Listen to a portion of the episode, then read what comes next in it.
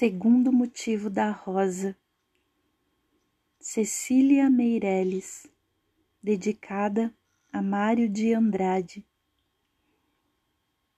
Por mais que te celebre, não me escutas. Embora em forma e nácar te assemelhes à concha soante, a musical orelha que grava o mar nas íntimas volutas. Deponho-te em cristal, de fronte a espelhos, sem eco de cisternas ou de grutas.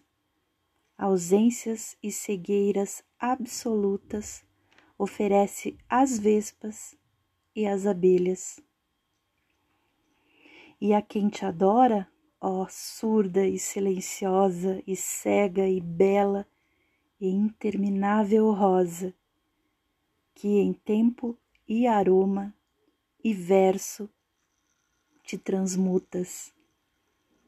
Sem terra nem estrelas brilhas, presa a meu sonho, insensível à beleza que és e não sabes, porque não me escutas.